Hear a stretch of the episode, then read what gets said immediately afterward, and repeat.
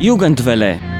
Das ist die perfekte Welle. Das ist der perfekte Tag. Das ist der perfekte Tag. Hallo an alle. In der heutigen Sendung werdet ihr viele neue Informationen erfahren. Unser Jugendredakteur Cosmin wird zu Beginn ein sehr cooles Interview präsentieren. In unserer heutigen Rubrik Was feiern wir heute? werden wir über Jungs und Männer sprechen und am Ende gibt es ein Poetry Slam mit Nick Salzflausen. Na, spitzt die Ohren und lasst uns beginnen. Kreativität sollte ein wesentlicher Teil in der Entwicklung jedes Schülers werden. Man muss noch weiter kreativ in seinem Job sein, um mit Problemen und Herausforderungen schnell und effizient umgehen zu können. Außerdem, was sind die weiteren Pläne von Niklas? Über diese Aspekte spricht heute Cosmin mit Niklas Ehrenreich, der als Nick Salzflausen bekannt ist, in dem letzten Teil des Interviews. ursprünglich bist du Lehrer von Beruf. Und, das, und jetzt kommt eine Frage, die naja, sehr viel auch mit der Situation in Rumänien zu tun hat. Wie kann man das Konzept Poetry Slam in Unterricht umsetzen, um die Kreativität der Schülerinnen anzuregen? Warum hat das für dich viel mit der Situation in Rumänien zu tun? Weil genau an diesen Tagen, naja, versucht man eine große Reform des Unterrichts, des Erziehungssystems zu implementieren. Also ich glaube, dass eigentlich einfach alle Menschen, die kreativ sind und darin Erfüllung finden und Spaß haben und auch davon leben können, einfach gute Vorbilder sind dafür, dass man, dass Kreativität einen großen Wert hat. Und es geht nicht nur darum, dass man kreativ schreibt, sondern auch jemand, der in einer Firma ein Problem lösen will, muss kreativ sein. Und es passiert oft in der Schule, dass wir das vergessen und sagen, nein, ich muss Sachen machen, die nachprüfbar sind und die reproduzierbar sind und die richtig oder falsch sind, weil wir so viel lernen müssen heute. Es gibt so viel zu wissen und jetzt noch äh, IT-Technik in der Schule lernen und warum wissen eigentlich Menschen so wenig über das Immunsystem? Das müssen wir ändern und das muss man noch und Achtsamkeit und und und und und und. Das ist alles wichtig und manchmal geht es verloren, dass, dass Kreativität einfach ungeheuer wichtig ist für Menschen, um zu leben. Und ich glaube, dass einfach, ob das Musikerinnen und Musiker sind, die in die Schule gehen und sagen, hier, ich zeige euch, was ich mache und das ist nicht den ganzen Tag Läufe üben und Griffe üben, sondern eigentlich etwas erschaffen aus dem Nichts. Und darum ist es gut. Und Poetry Slammerinnen können das auch und können hingehen und sagen, guck mal, ich schreibe Texte, ich bringe Leute zum Lachen, ich mache das gerne und es hilft mir, es ist für mich gut und toll. Und das in den Unterricht einzubringen, einfach die, diese Menschen als Vorbilder mitzubringen, ist, glaube ich, das Erste, was total wichtig ist, weil es immer jemanden gibt, der eigentlich das Potenzial hat, aber nicht weiß, dass er es hat oder nicht weiß, wohin damit. Und das andere ist, ich glaube, dass einfach diese kurze, verdauliche Einsteigerform von Literatur, wenn jemand Geschichten schreibt, das ist viel erreichbarer, als zu sagen, wir lesen einen Roman oder wir lesen ein Drama und niemand in der Schule sagt, ah, das kann ich auch. Aber sechs Minuten, fünf Minuten und Leute lachen und es fühlt sich gut an, das kann ich vielleicht auch machen. Und niemand sagt, toll, ich schreibe Gedichte, damit sie in Schulbüchern stehen, aber ich schreibe Gedichte, damit ich sie Leute vorlesen kann und alles ist still und dann klatschen alle. Das kann ich vielleicht auch schaffen. Da, dadurch ist es so eine, so eine Einstiegsdroge vielleicht, weil in meiner Welt ist es dann nicht mehr albern, wenn jemand sagt, ich schreibe jetzt einen Roman. Wenn ich aber zu meinen Freunden aus der Schule sagen würde, ich schreibe jetzt einen Roman, sagen die, ja, ja, klar, du schreibst einen Roman. Logisch. Niemand wird Schriftsteller. In meiner Welt jetzt ist es eine echte Möglichkeit, ich werde Schriftsteller vielleicht.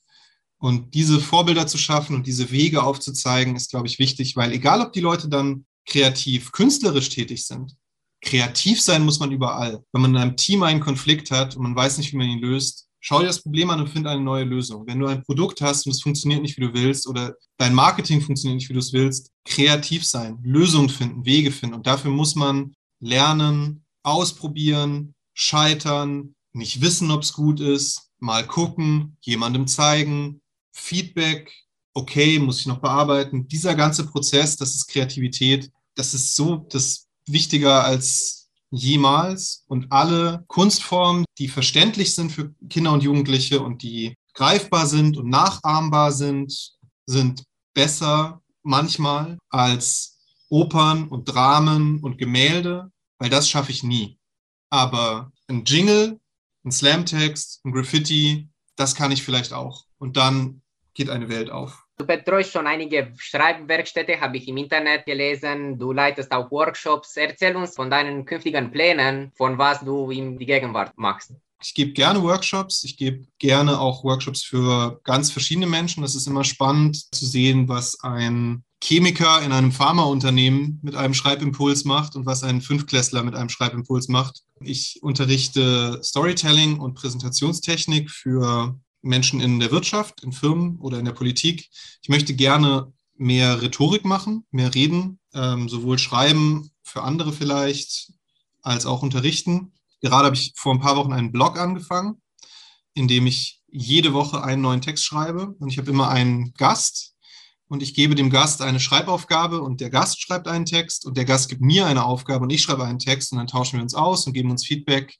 Äh, alles in einer Woche und dann sind die Texte für eine Woche online und können dort gelesen werden. Und das macht total viel Spaß, weil ich merke, dass Kreativität und Produktivität einfach auch eine Gewohnheitssache sind und total, man, man glaubt manchmal, man schöpft diese Kreativität aus, aber es ist eigentlich umgekehrt. Also wenn man sie, es ist wie ein Muskel, wenn man den trainiert, dann tut er vielleicht mal weh und ist müde, aber wenn er wieder fit ist, ist er stärker als vorher. Und es ist mehr davon da als vorher und man hat mehr Ausdauer als vorher. Und das merke ich gerade total. Ähm, genau, ich arbeite an einer Romanidee und ähm, habe immer zu tun. Jungs und Männer, heute dreht es sich um euch. Mädchen und Frauen, ich bin sicher, dass ihr neugierig seid, was ich meine. Bleibt da, spitzt die Ohren und fangen wir an mit unserer Was feiern wir heute Rubrik. Hallo und herzlich willkommen zu unserer Rubrik. Heute ist es für Jungs und Männer. International Men's Day ist ein globaler Feiertag, der jährlich am 19. November gefeiert wird, um die kulturellen, politischen und sozioökonomischen Errungenschaften der Männer zu würdigen und zu feiern. Die Ziele, einen internationalen Tag der Männer zu feiern, sind in allen sechs Säulen des Internationalen Männertag festgelegt. Die sechs Hauptkomponenten des Internationalen Männertags sind Fokus auf Gesundheit, Verbesserung der Beziehungen zwischen den Geschlechtern, Förderung der Gleichstellung der Geschlechter, männliche Vorbilder hervorheben, Erfolge und Beiträge feiern und Förderung grundlegender humanitärer Werte. Eine der sechs Hauptkomponenten des Internationalen Männertags besteht darin, die Geschlechterbeziehungen zu verbessern und die Gleichstellung der Geschlechter nicht nur für Männer, sondern auch für Frauen zu fördern. In diesem Licht lautet das Thema des Feierns für 2021 bessere Beziehungen zwischen Männern und Frauen. Vielleicht denkt ihr, warum wir Männer unterstützen, denn sie sind schon kräftig und voller Mut. Das ist wahr. Trotzdem, was nicht viele Menschen wissen, ist, dass die aktuelle Forschung uns sagt, dass Männer eine Selbstmordrate dreimal höher als Frauen haben, ein von drei Männern Opfer häuslicher Gewalt wurden, Männer im Durchschnitt vier, fünf Jahre vor Frauen sterben, Männer fast doppelt so häufig an Lungenkrebs erkranken als Frauen und dass sie fast doppelt so häufig an Herzerkrankungen als Frauen leiden. Wir müssen unsere Männer physisch und psychisch unterstützen. Wie oft hast du den Satz gehört? Weine nicht, du bist ein Mann. Oder wie kann dir wehtun? Du bist ein Mann. Du bist doch stark.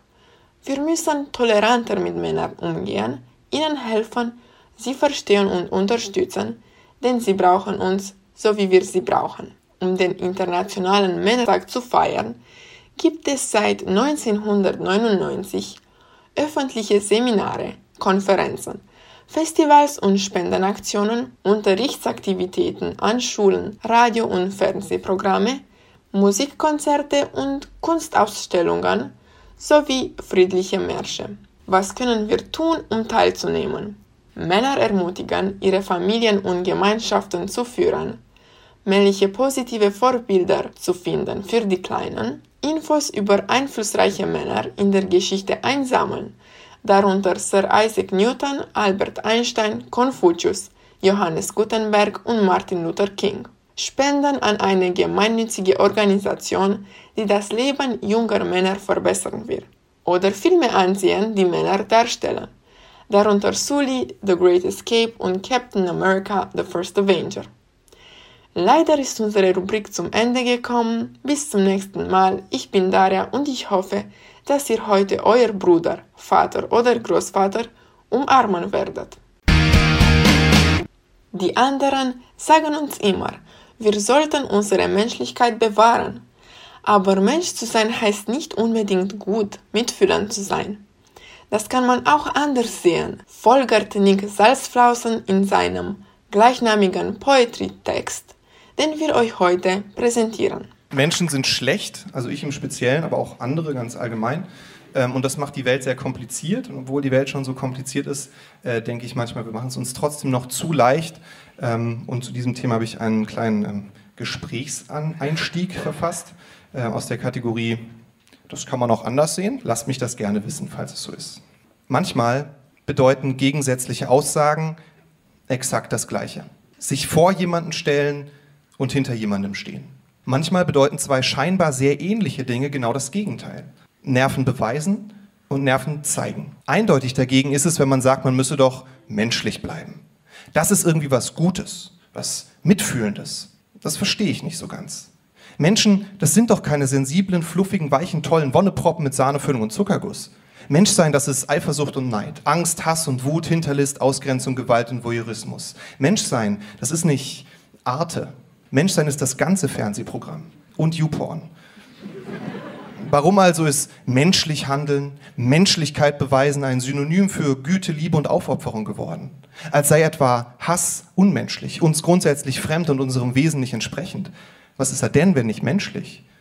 Tierisch? Schon mal einen Biber hassen sehen?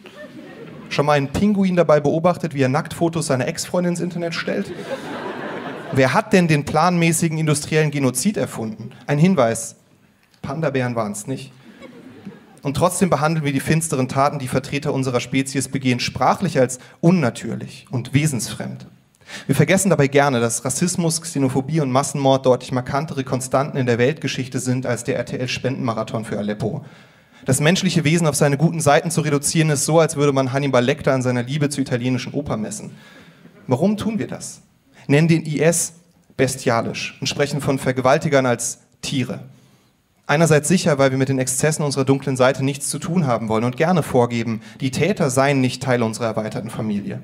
So wie Kraftwerk bestimmt keine Mitverantwortung für David Getter übernehmen möchten.